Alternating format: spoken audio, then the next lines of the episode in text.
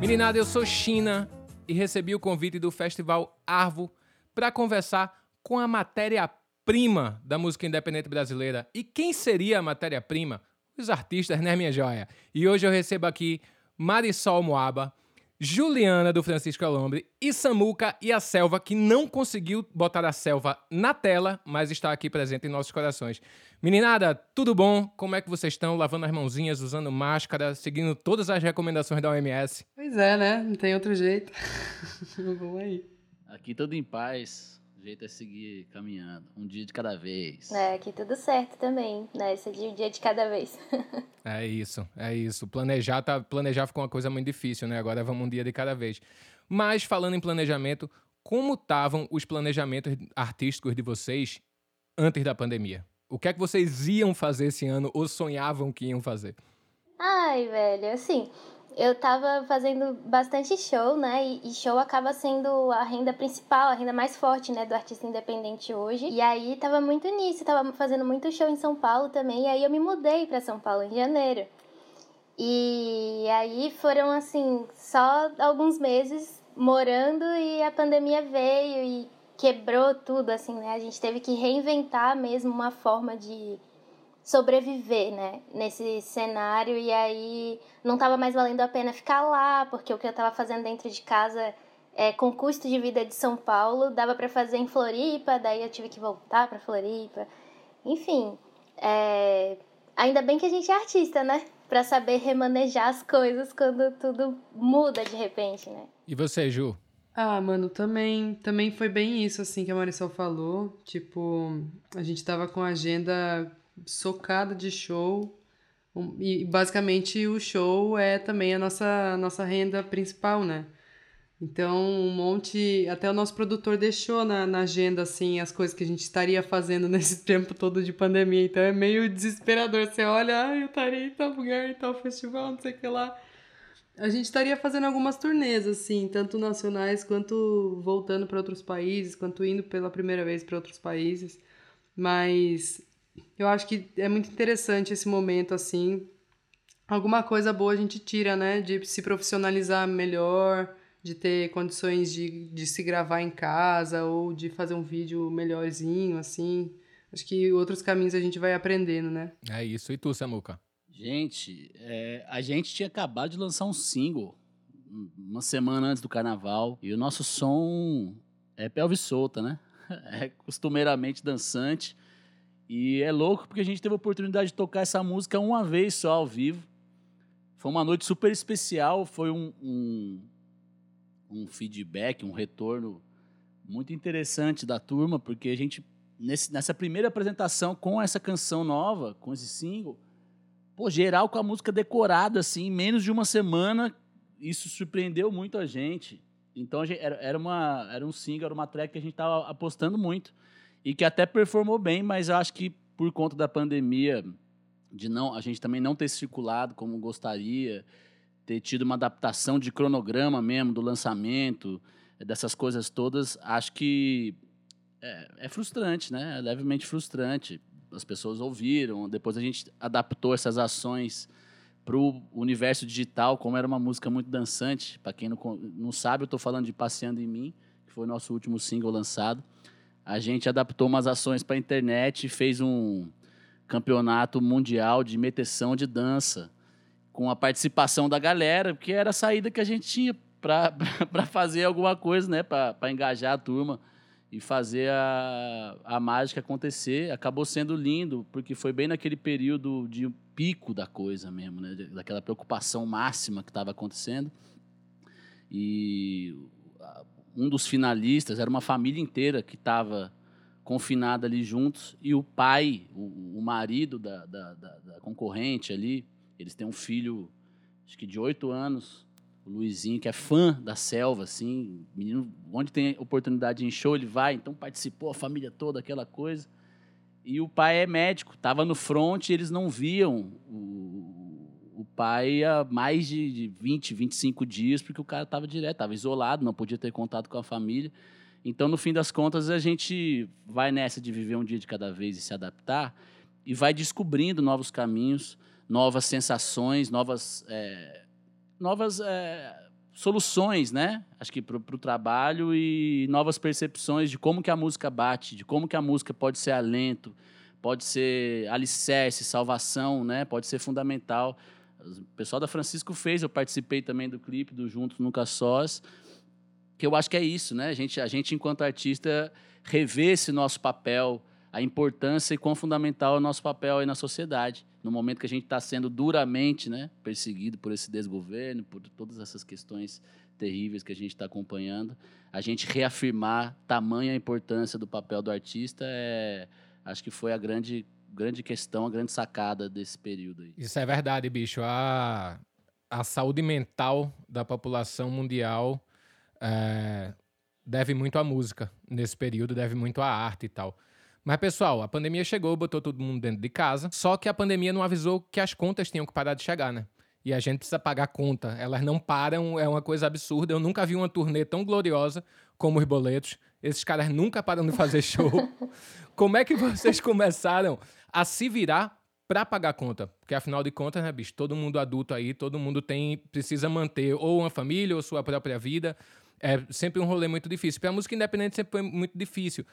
No momento que não se tem show, como faz para pagar a conta, galera? Pelo menos assim, no, no meu círculo, né, de, de artistas mais daqui da ilha também, né, que tem o François, tem a Dandara, a gente dá aulas, né, também. Então, essa coisa de dar aulas do que a gente faz, de compartilhar aquilo que a gente sabe fazer, é, vem salvando muito, né? É, e também como as pessoas estão em casa, isso tem sido também uma coisa de acolher é, as pessoas, né? Porque aí elas também conseguem se dedicar mais a aprender uma coisa nova. É, e também vira uma fonte paralela de renda para a gente, né? É, as aulas têm sido fundamentais, tanto financeiramente quanto de enxergar o processo de alguém, ter outras fontes de, de interação e de troca, porque a gente também depende disso, né? O nosso corpo sente falta de palco, o nosso corpo sente falta da troca. Então, compartilhar isso via aulas tem sido muito massa. E também uma fonte alternativa, assim, de renda, porque live não dá conta de boleto. Total, mano. pra gente, assim, felizmente a gente tinha algumas coisas, alguns festivais que ainda não tinham pago, sabe? Alguns, alguns cachês que ainda não tinham caído. Então, no começo, isso foi ajudando. E pelo fato da gente trabalhar com uma produtora, tinha algum caixa, a gente também tinha algum caixa guardado. Então a gente, tipo, foi, foi vendo assim, tipo, ah, beleza, agora, tipo, tem que repor para poder fazer isso, para poder fazer aquilo e, e manter todo mundo vivendo, assim. Uma parte da nossa equipe também, a gente a gente tá dando um auxílio mensal, assim. E também, sei lá, outras parcerias puderam dar adiantamento, tipo é, One RPM, esse tipo, de, essa, esse tipo de parceria, assim, pode dar adiantamento, né? E também alguns projetos que acabaram surgindo, de gravar uma música aqui, de fazer versão aqui, de fazer um vídeo para um festival que a gente já ia tocar se, se não fosse a pandemia. É, então, algumas coisas, felizmente, foram surgindo, assim, e a gente pode continuar, né? Pode continuar na música, assim, mas realmente tô, eu vejo pessoas por perto que, que, que tem que dar outro jeito, dar seus pulos, pra, porque os boletos realmente não param de chegar, né? É louco, cara, porque foi, era um ano que tinha começado muito bem, assim. Acho que não, não sei se só para mim, mas conversando com as pessoas ao meu redor, eu também via essa abundância, essa prosperidade de geral, assim. Porra, de janeiro até ali a pós-carnaval, a gente tinha feito uma pá de show. Fora a selva, eu tenho outro projeto que é um baile, né? Que é o baile da Samucagem. E carnaval a gente trabalhou demais. É, com a selva a gente só tinha feito show lotado esse ano. Como a Ju falou anteriormente também, a gente tinha uma agenda que, que foi cancelada em março. A gente tinha show até julho vendido, né? Com muitas coisas. A nossa produtora também deixou os shows na agenda e foi triste de ver também. Pô, era para eu estar no Tocantins aqui hoje e, e rolou isso. Mas eu acho que teve um pouco desse resguardo, desse bom começo de ano, isso ajudou um pouco, mas não durou, né?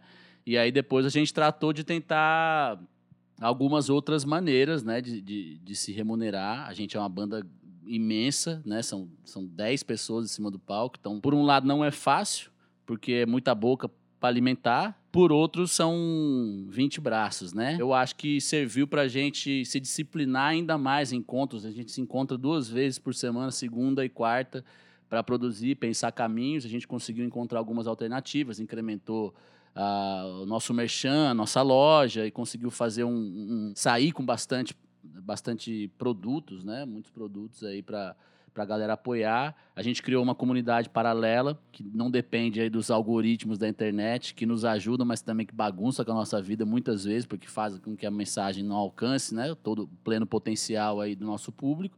E começou a falar com essa galera na paralela.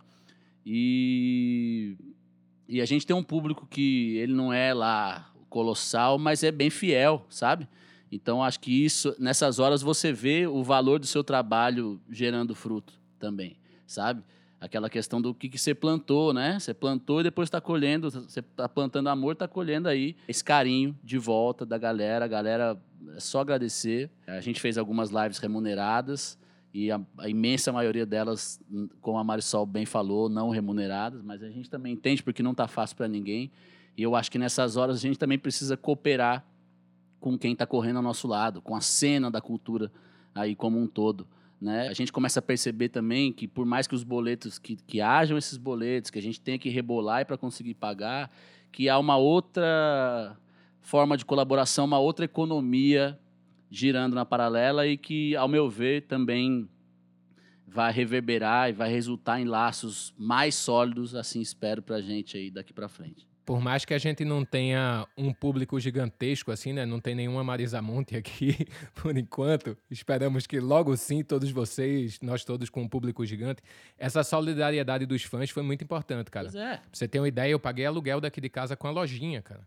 A lojinha que sempre vendeu pouco, mas mesmo todo mundo com pouco, tá todo mundo tentando se ajudar um bocado. E isso é muito bonito dentro da cena independente. Você vê que é uma cena muito coesa e muito fechada, sabe? Tanto as bandas que têm se ajudado um bocado em collabs e um monte de coisa, quanto o próprio público também, que vem dar esse abracinho na gente e, bicho, faz uma diferença absurda no coraçãozinho. Agora, pessoal, fala uma coisa. Eu tava lendo uma entrevista de MC, daí ele falando que ficou, tipo, 90 dias sem pegar na caneta.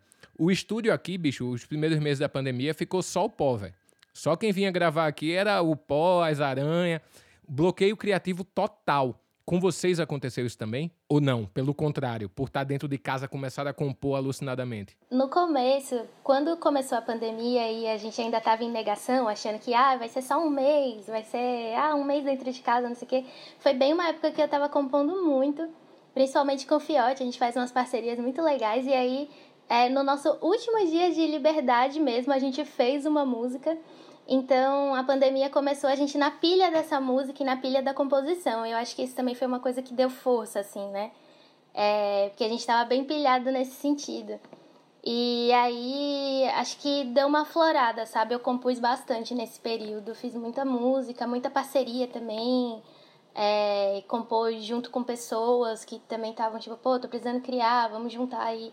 Então a gente acabou juntando, compondo junto, compôs sozinha. Foi um período de bastante criação, assim. Pelo menos isso. Pô, salvou bonito. Eu fui pega desprevenida também, todo mundo, né? Mas eu tava justamente no processo de gravação de das minhas primeiras músicas, assim, sei lá, a primeira leva de músicas do meu projeto solo. Realmente estava tipo no meio das gravações e aí a gente teve que entender qual era a situação no começo da pandemia, tipo, já fui no estúdio para gravar as vozes que tinha que gravar, sim ou sim, naquela, naquele esquema de manter distância, ficar eu na sala, o produtor na outra sala. Então eu já estava também nesse, já estava engatada no processo criativo, tanto meu quanto com a Francisco, a gente seguiu criando desde o começo, assim, tipo, mano, não, não vamos parar, sabe? Vamos ver o que a gente tira disso, como que a gente consegue se, se comunicar à distância. Então, isso também foi interessante porque vários de nós, assim, já tinham mais prática nessa coisa de se gravar, né? De ter uns aparatos em casa para poder se gravar. Eu, pelo menos, era uma parte que ainda tava, tipo, meio, uh, meio começando a desbravar isso, assim. E aí eu corri atrás, saca? Tive que correr atrás e, e aprendi muita coisa, tenho aprendido muita coisa. E tá sendo um processo criativo muito forte, assim, para mim. Não, foi o contrário. Parece que veio uma onda, assim, de muita coisa que eu queria fazer e não dava tempo por causa da correria da Francisco sempre, né? Aí eu tô dando vazão a essas coisas mais agora também. Nossa, velho, eu preciso andar mais com vocês, com toda certeza. Bora! Samuca, por aí fluiu de boa também? Fluiu demais, assim, fluiu over. Porque eu tenho um processo criativo que ele não é tão disciplinado, digamos assim, né? Não, não, não é um Paulo César Pinheiro que vai lá, senta todo dia, 10 horas da manhã, com o seu cafezinho do lado do no escritório, vai lá, escreve, sai bom, sai ruim, se bem que ali nada sai ruim. É, e, e, vai lá todo dia escreve aquela coisa da obra vasta, de, escrever por hábito, pela disciplina da coisa, né? A minha coisa é meio que Chico Xavier, sei lá, vem e vai pra caneta. E, e, e cara, eu soltei, foi bem louco, porque eu apresentei assim, soltei um vídeo, voz e violão, é, com uma primeira obra na bem, sei lá, no segundo dia após decretada a pandemia, que era uma obra que eu tinha composto há, há pouquíssimo tempo. E pensei, ah, massa, né? E tal. E eu saí de São Paulo porque eu, eu sou caipira, de Guaratinguetá, aqui no interior do estado de São Paulo, no Vale do Paraíba. E quando eu vi que o negócio, já flagrei que o negócio ia ser mais longínquo, que ia ser mais maior do que a gente estava pensando, eu falei, eu vou me mandar da cidade, que eu sou um bicho caipira convicto mesmo, né? Fui-me embora para a roça aqui. E a minha família, a gente tem uma pequena comunidade familiar aqui num sítiozinho mesmo. Mora minha mãe, minha avó e minha tia. É, numa, numa mesma propriedade com três casas distintas, assim. Então, eu fiquei isolado delas um tempo, coisa de um mês e meio, porque toda a insegurança de vida da cidade grande, poder estar tá trazendo alguma coisa, elas são de idades e tal. E esse isolamento, bicho, foi uma borbulha criativa grande, hein? Absurda, assim. Aí, logo nos primeiros dias de isolamento, já escrevi, canetei mais uma. E no fim das contas, até agora foram 13.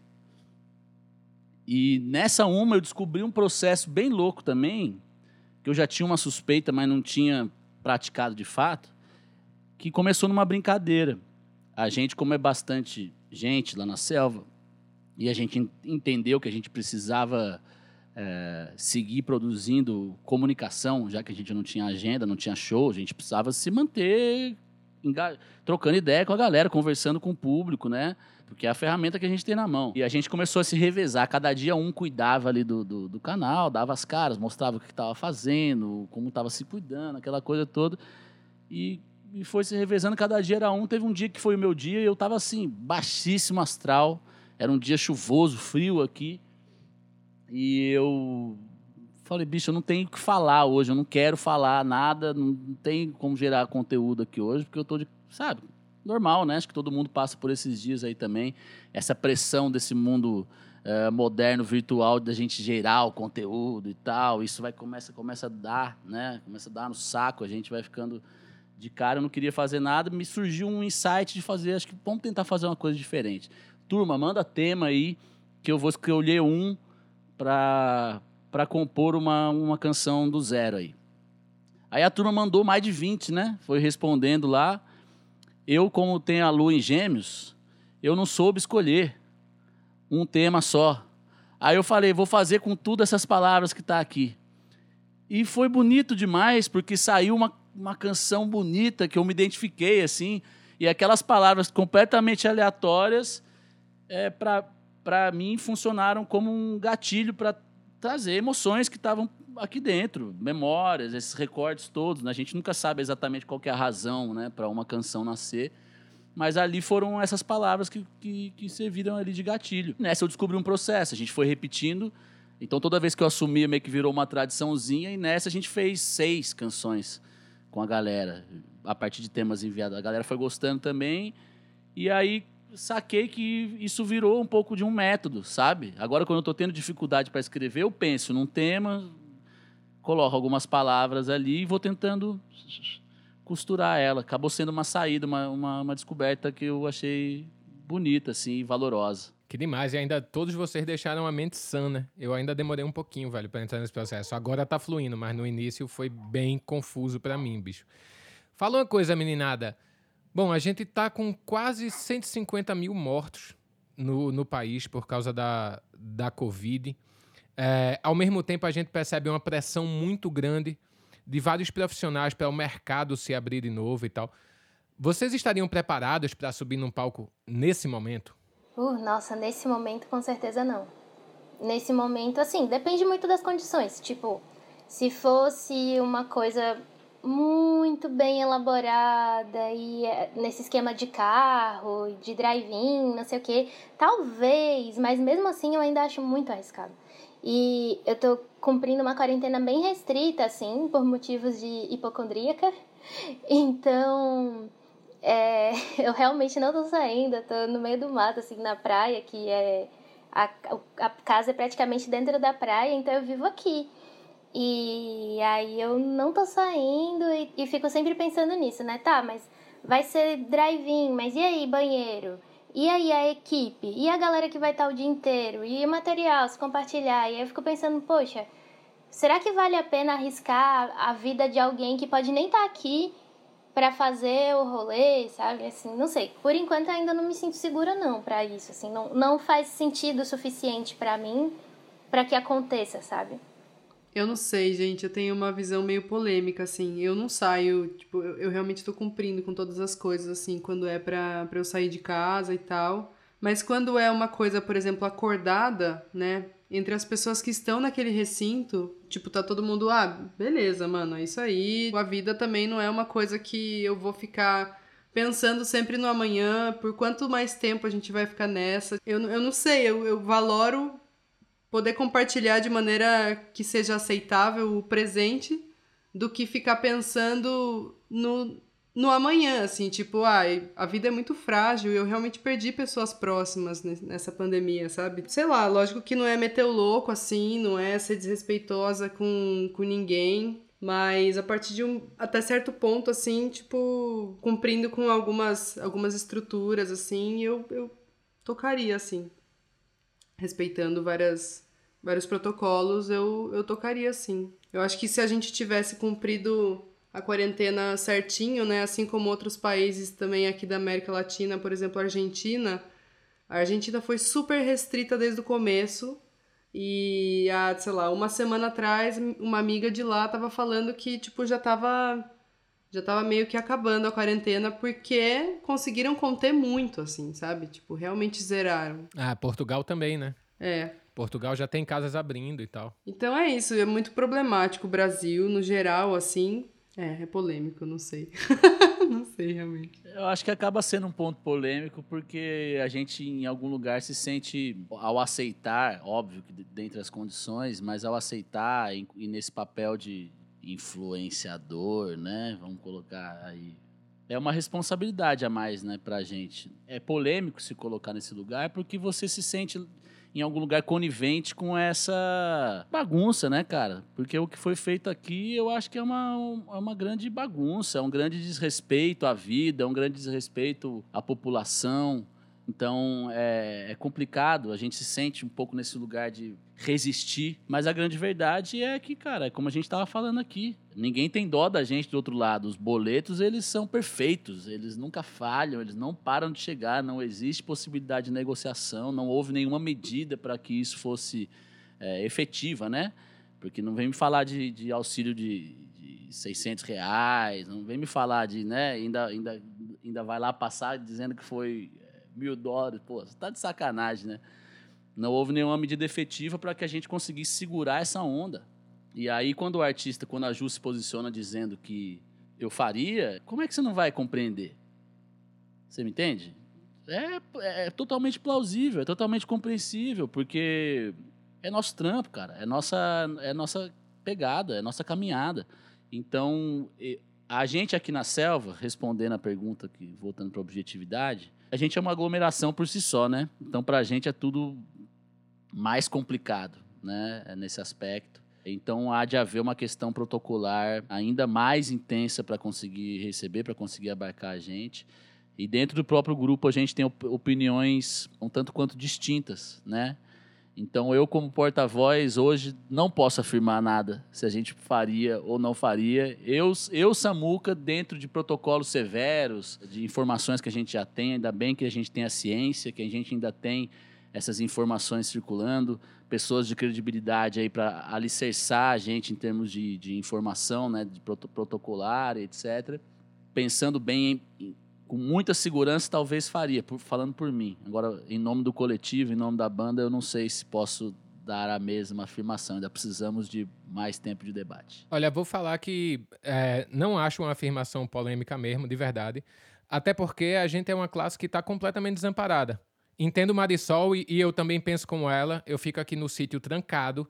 Tipo, só quero fazer um show quando tiver público de novo e puder ir e tal. Mas, bicho, as considerações de vocês são super plausíveis. A gente tem a Lei Aldir Blanc, que é uma bagunça. Ninguém chegou a sequer pegar alguma coisa. O auxílio emergencial, o próprio auxílio emergencial, pelo menos dos músicos que eu conheço, ninguém conseguiu pegar uma hora você tem que ir pra batalha. Acaba que uma hora não tem muito jeito o que fazer, né? Porque não é só uma questão de, de saudade e tal, mas também é uma questão de necessidade. E nessa questão de necessidade, queria perguntar para vocês: a gente, como artista, a gente ainda consegue ganhar uma grana nas lojinhas, ou numa live que dá uma grana, ou numa parceria e tal. Mas e a técnica? Como é que vocês estão cuidando da técnica de vocês? E indo para um lugar maior, assim. Imagina toda uma galera que trabalha num festival, Festival Arvo, por exemplo. Cara, vai desde o motorista ao, ao cara que tá arrumando o camarim, ao cara que tá ligando os cabos, tá ligado? Como é que essa galera tá vivendo e como a gente, como artista, pode ajudar a classe no geral?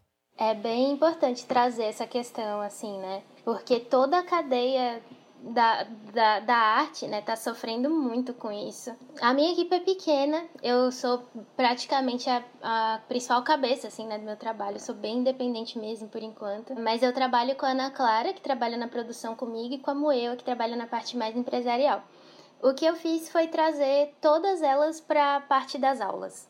Então a gente montou um esquema juntas nas aulas, onde a gente consegue é, trazer mais pessoas para fazer aulas, porque eu fico incumbida de menos responsabilidade além de dar as aulas, né?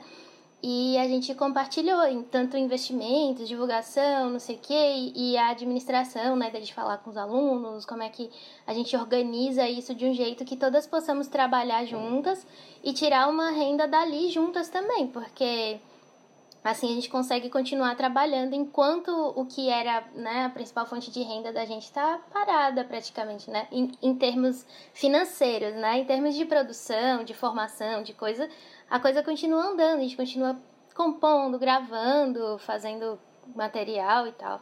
Mas de retorno mesmo, né, para pagar as contas, o que está salvando agora no momento para a gente são mesmo as aulas e para mim a questão de direitos autorais também dá uma salvada, né? Mas acho que a alternativa é trazer é, toda a rede para que para seja lá o que for que a gente esteja fazendo para trazer dinheiro, né? Então, tipo, dá um jeito de compartilhar isso com toda a nossa rede. No nosso caso, assim, tipo, tanto tanto eu posso falar pela Francisco, quanto eu posso falar pelo que eu presencio da, da Bia, que é minha companheira, que é engenheira de som, é hold, diretora de, de palco, enfim, diretora técnica. Com a Francisco, a gente tem a gente tem, tipo, contribuído com a galera que trabalha com a gente mais proximamente, né? São, são três pessoas, o nosso técnico de som, nossa iluminadora e a Bia, que é a nossa hold. A gente tem contribuído com uma, uma quantia todo mês, assim, desde nem me lembro quando. E aí, quando tem alguma função, a galera soma junto também, vamos trabalhar, tipo, todo mundo junto, né? Todo mundo tendo feito o exame, tudo, tudo certo nos conformes. E pelo que eu tenho observado, assim, da vivência dela, teve alguns festivais que também, tipo, mano, você ia somar na nossa equipe no festival que ia rolar em tal mês, ou você colaborou com a gente no Festival do Sol, que rolou agora há pouco. Então, tá aqui uma doação, tá aqui, tipo, uma, uma ajuda de custo. E, tipo, isso foi ajudando muito por um tempo. Felizmente também algumas dessas pessoas conseguiram uns auxílios, né, emergenciais, mas também tem um outro auxílio que eu não sei muito bem como funciona, mas é pra galera da técnica mesmo, sabe? A Bia poderia falar melhor, assim, sobre isso. Mas acho que essa, essas iniciativas coletivas, tipo Backstage Invisível, pode muito bem ajudar, né? E a gente trazer, tipo, exposição para isso, assim. Pelo menos, se, a gente não consegue cuidar, tipo, do, de toda a técnica, tipo, quem que tá fazendo o quê, assim, como é que a gente consegue cuidar dos, dos nossos, pelo menos, né? Apesar de distante, a gente nunca teve tão junto, né, galera? Eu sinto uma união tão incrível, assim, bicho, na música independente nesse momento. Juro a você, meu olhinho enche de lágrimas, assim, porque eu acho muito bonito, velho. Muito bonito mesmo, assim. A gente é uma classe que sempre foi tudo difícil, cara. Sempre foi tudo muito difícil, sabe? E, e perceber essa união de artistas, uh, produtores, holds, todo mundo junto numa corrente assim é, é muito bonito mesmo. Aponta um caminho, aponta um caminho brilhante pra gente lá na frente. Mas, Samuca, depois desse meu depoimento, quase com o coração na boca, por favor, suas considerações. Sempre válido, que isso. Eu fico emocionado com essas palavras também, porque sinto igual. Ainda bem que a gente tem né, essa classe é, unida e de pessoas majoritariamente solidárias, empáticas. Fico contente de ver essa moçada também. No nosso caso aqui, a gente é um coletivo mesmo, né? É, que extrapola a coisa do palco. São 10 no palco, mais 13 no coletivo, contando com técnica e produção. Então, tudo que entra a gente divide igualmente, independente se trabalhou ou não trabalhou. Mas eu já fiz live em nome da, da banda sozinho, voz e violão, por não ter estrutura ou por regras do lado de lá. E o cachê foi dividido. A gente fez lives, daquelas lives quadradinho, né? Cada um no seu quadrado, é, pré-produzida e editada e dividiu igualzinho. E tudo que a gente também recebe nesse, nesse aspecto de, de desses royalties, né? De distribuição digital também, tudo que acaba entrando nesse aspecto, a gente divide. Para Além Selva, eu colaborei, a gente produziu um festival logo que a quarentena começou com a turma do, do, do, Rio de Janeiro, com uma galera da pesada lá do Rio, Júlia Mestre, Zé Ibarra, Duda Braque, aquela turma toda lá do Rio, mais uma galera daqui de São Paulo, é, Josiara, Felipe Cato, chegou uma galera junto aí para fazer acontecer um festival, foi um dos primeiros desses que saíram logo na quarentena, é, que foi o Abre a Janela, e esse festival tinha como, como grande objetivo arrecadar fundos para os artistas que estavam naquele line-up.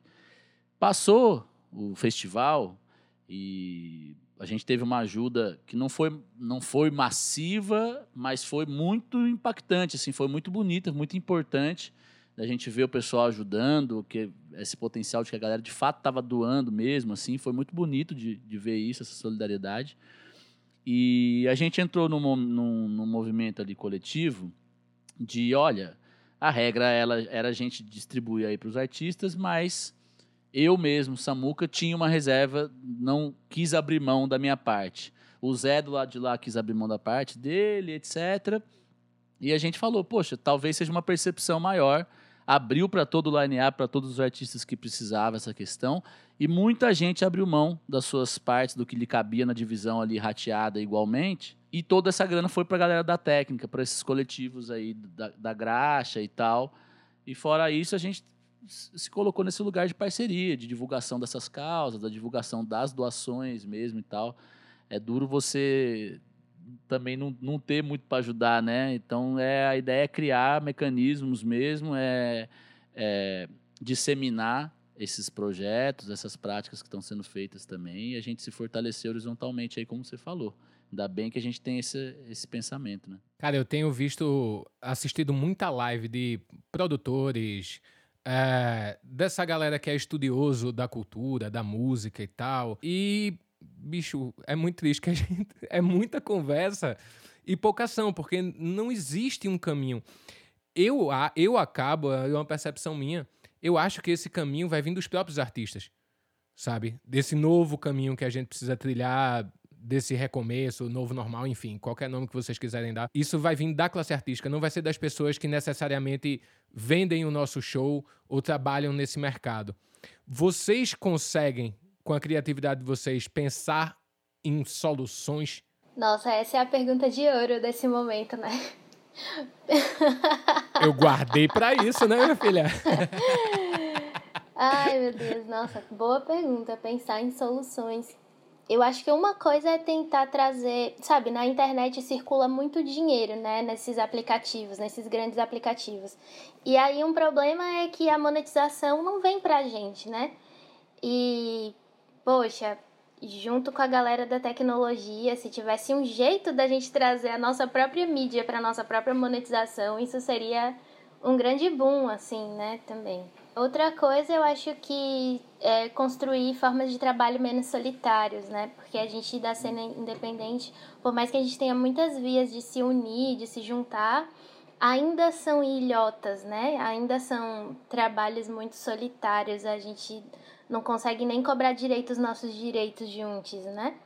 Então, eu acho que essas redes onde a gente consiga colaborar mais um com o trabalho do outro e, e se instruir também, sabe? Se ensinar coisas, é, dar sacadas para outros artistas, né? Tipo, desde, sei lá, trocas de aulas. Tipo, eu faço aula de teoria musical com um aluno meu de canto e aí a gente não paga.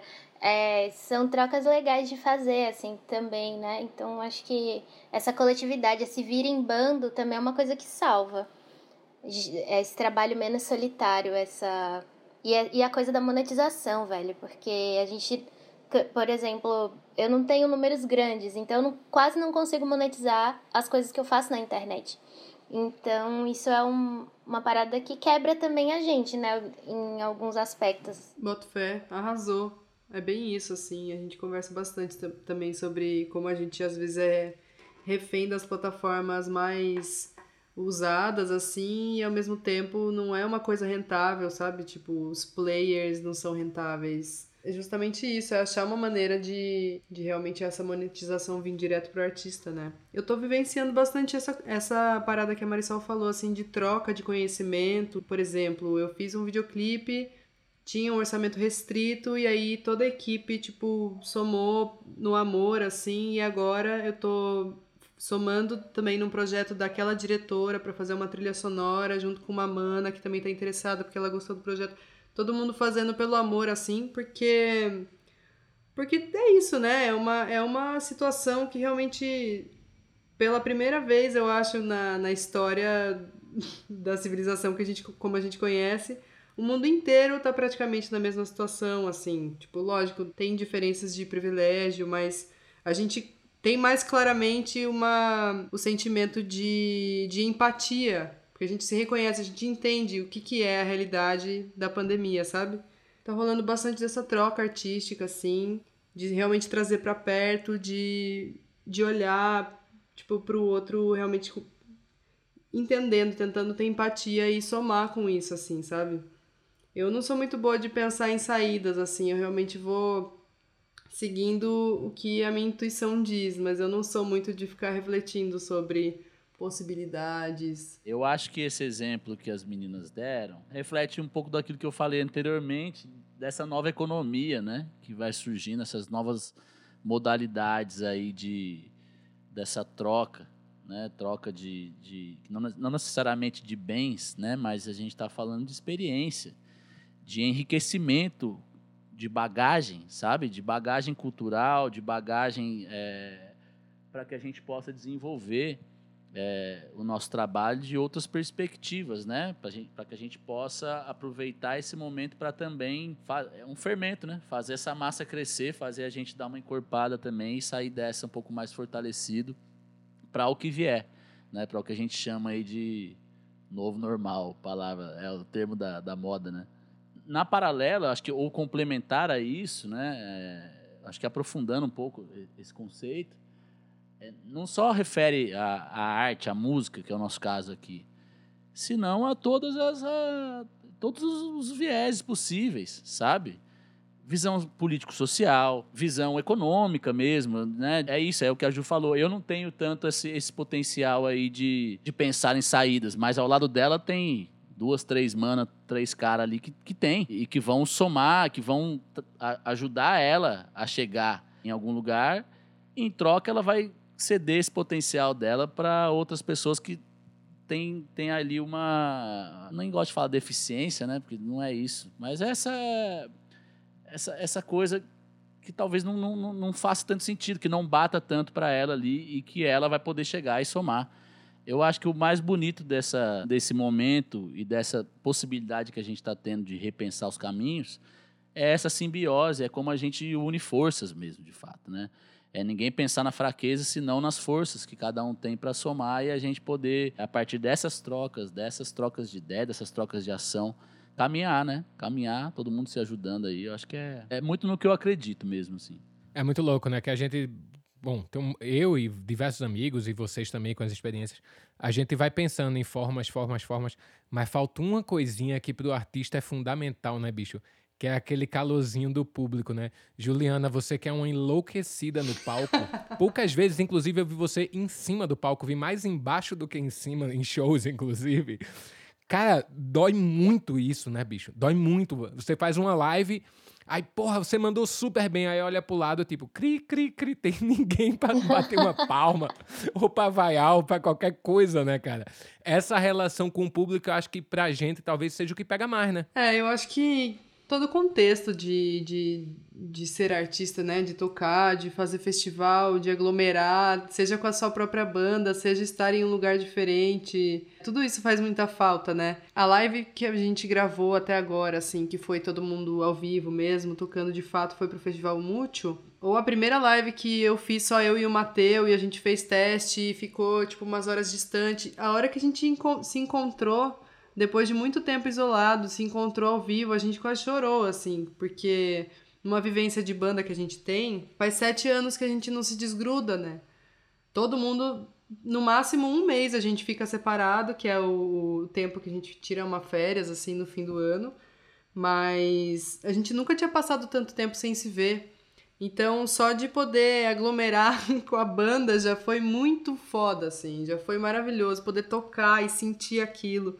É lógico que é esquisito, né? Tocar só pra um bando de câmera e umas pessoas que estão no seu próprio corre, assim, né? É muito estranho.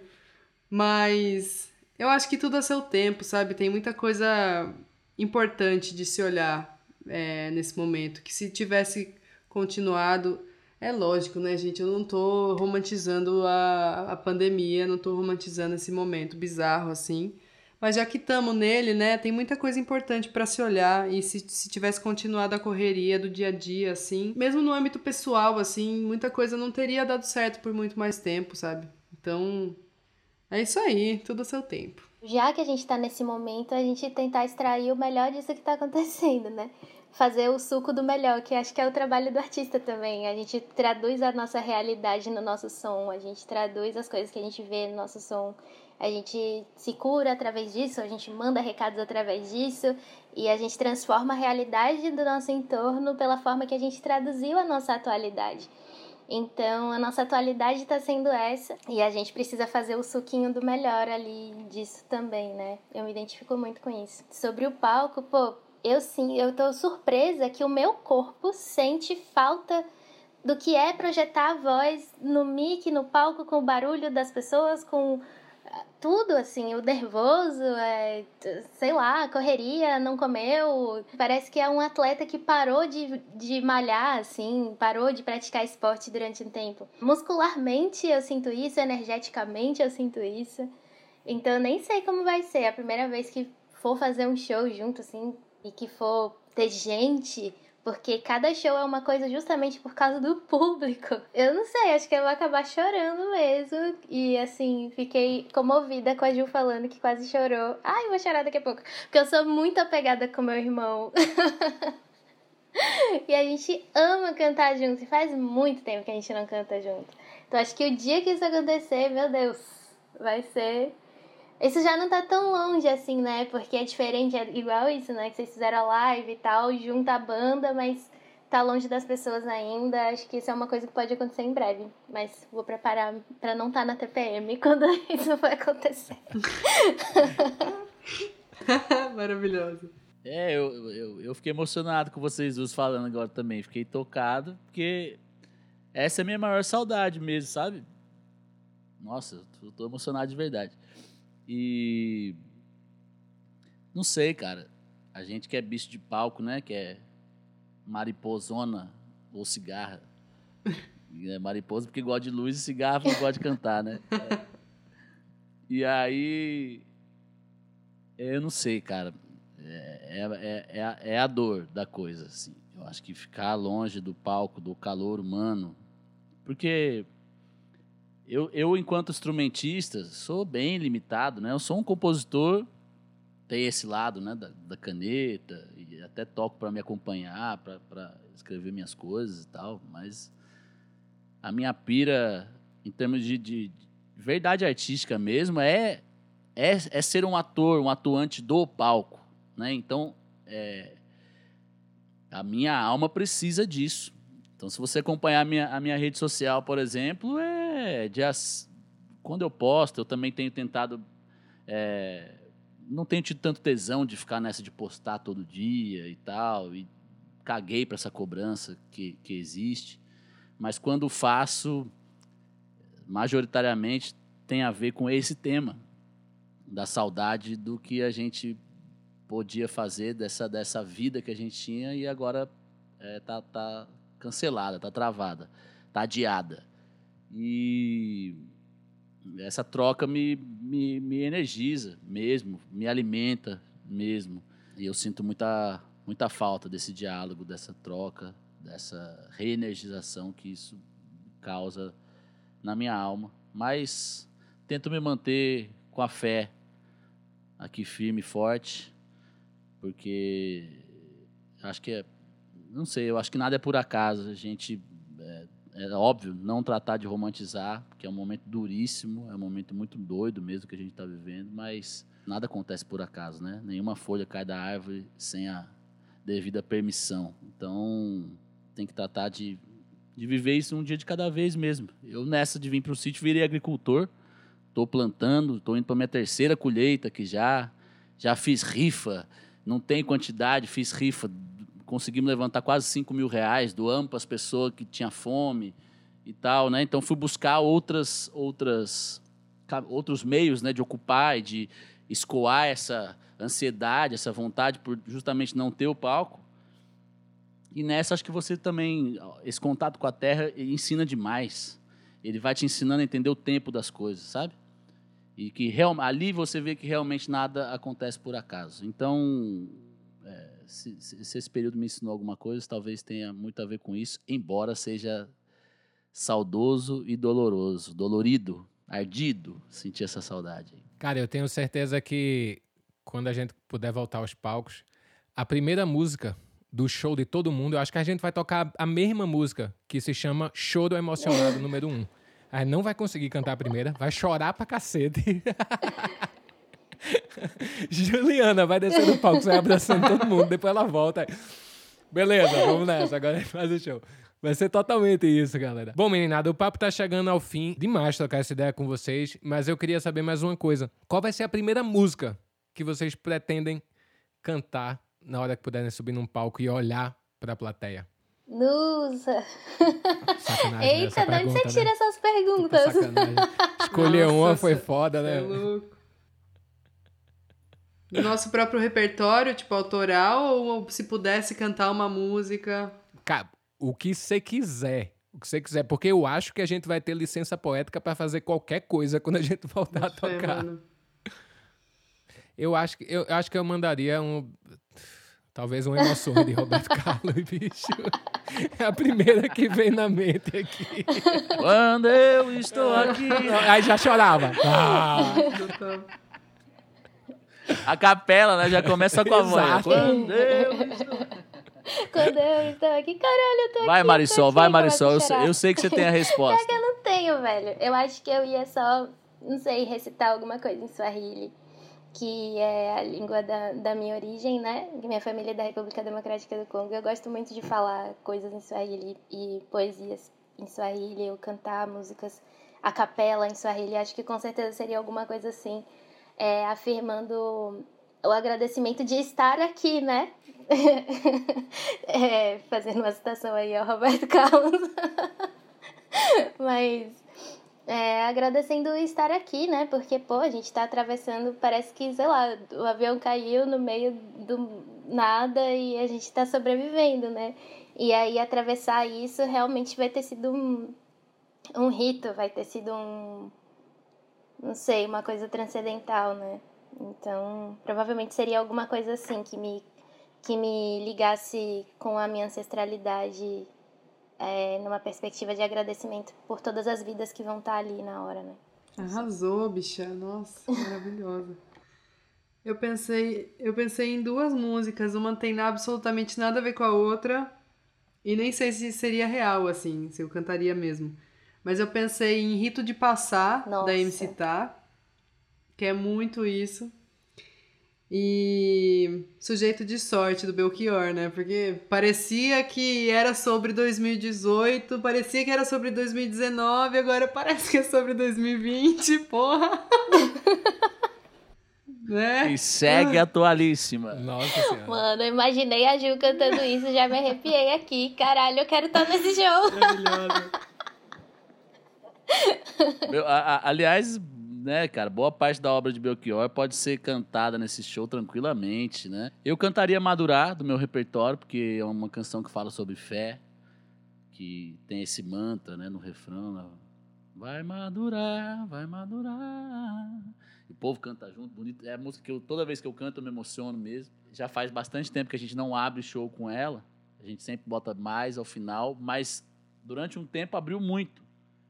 Então talvez seja o momento de reafirmar. Foi a primeira canção que a gente lançou, foi a canção que abriu todos os caminhos, todas as portas possíveis pra gente. Se eu tô aqui batendo esse papo com vocês hoje é por causa dessa canção. E é uma canção que, que, que, que é uma canção de fé mesmo. Então não tem outra no meu repertório com a selva que, que traduza melhor esse sentimento, essa emoção, por tudo que ela representa, né? Tanto quanto tanto como pedra fundamental do trabalho quanto em significado mesmo. E sei lá, se eu pudesse escolher alguma outra música, poderia ser desde Nelson Cavaquinho, o Juízo Final, o sol há de brilhar mais uma vez, é, e a gente ah, funcionar lá, como até, lá, Tony Bizarro, né? Estou livre, estou vivo, né? Vale a pena. E a gente transar lá à vontade, com todo mundo junto e se emocionar. Gosto dessa proposta. Gosto bastante dessa proposta. Como já dizia João Bosco, é, é positiva essa proposta. Boa. Bom, Marisol, Ju, Samuca, brigadão pelo papo. Um papo muito carinhoso, um papo muito acalentador. Foi muito legal trocar essa ideia com vocês, assim, deu uma renovada. Eu sempre, de vez em quando eu cruzo com vocês em camarins aí da vida, ou, ou tocando, ou fazendo as transmissões de TV e tal. E foi muito carinhoso, assim, foi muito acalentador mesmo ouvir essas palavras, saber que mesmo distante a gente tá junto. A iniciativa do, do Festival Arvo foi demais, de juntar artistas para falar sobre esse momento da gente. A gente tem muita gente falando sobre isso, mas poucas vezes eu escuto a palavra dos próprios artistas sobre isso. Então, foi muito gostoso ouvir esse papo todo aqui e queria agradecer ao Festival Arvo pelo convite e por poder estar aqui trocando essa ideia. E queria agradecer muito a vocês. Sairemos dessa bem, sairemos dessa vivos e cheios de energia, podem ter certeza. Obrigado, meninada. Maravilha, gente. Muito obrigada também. Estou super feliz. Obrigada ao Festival Árvore, né? Tanto pela iniciativa quanto pelo ajunte. E me fortaleceu muito nessa conversa, tipo, saber como que outros artistas estão também lidando com esse momento, falar também sobre como que eu estou lidando, ajuda a gente a saber até melhor, né, as coisas. Então, obrigada. Obrigada, Ju, obrigada, Samuca, obrigada, China, obrigada, Arvo. Valeu todo mundo, tô bem feliz. Ah, gratidão imensa a todos aí. Eu espero que realmente a gente se veja num futuro não tão distante. Porque, meu, parece que a distância faz do mundo inteiro o seu melhor amigo, assim, sua melhor amiga. Porque parece que eu posso abraçar qualquer pessoa muito carinhosamente assim que puder, sabe? então, saudades de vocês. E um beijo, gratidão. Obrigado, minha gente. Nossa, foi, acho que foi tudo isso que vocês falaram mesmo, muito, muito acalentador, renovou as nossas, a nossa fé, né? Essa positividade, muito gostoso trocar ideia com vocês. Só tem gente que eu sou fã, que tem carinho imenso aqui. Marisol, China, Ju, poxa, maior admiração, maior carinho por vocês aí. E brigadíssimo. Vocês, a turma do Arvo aí, essa turma massa. Galera da ilha aí, muito obrigado mesmo, de coração. Tamo junto. É isso, meninada. E até o próximo papo aqui com a meninada da Árvore. Um beijo pra vocês.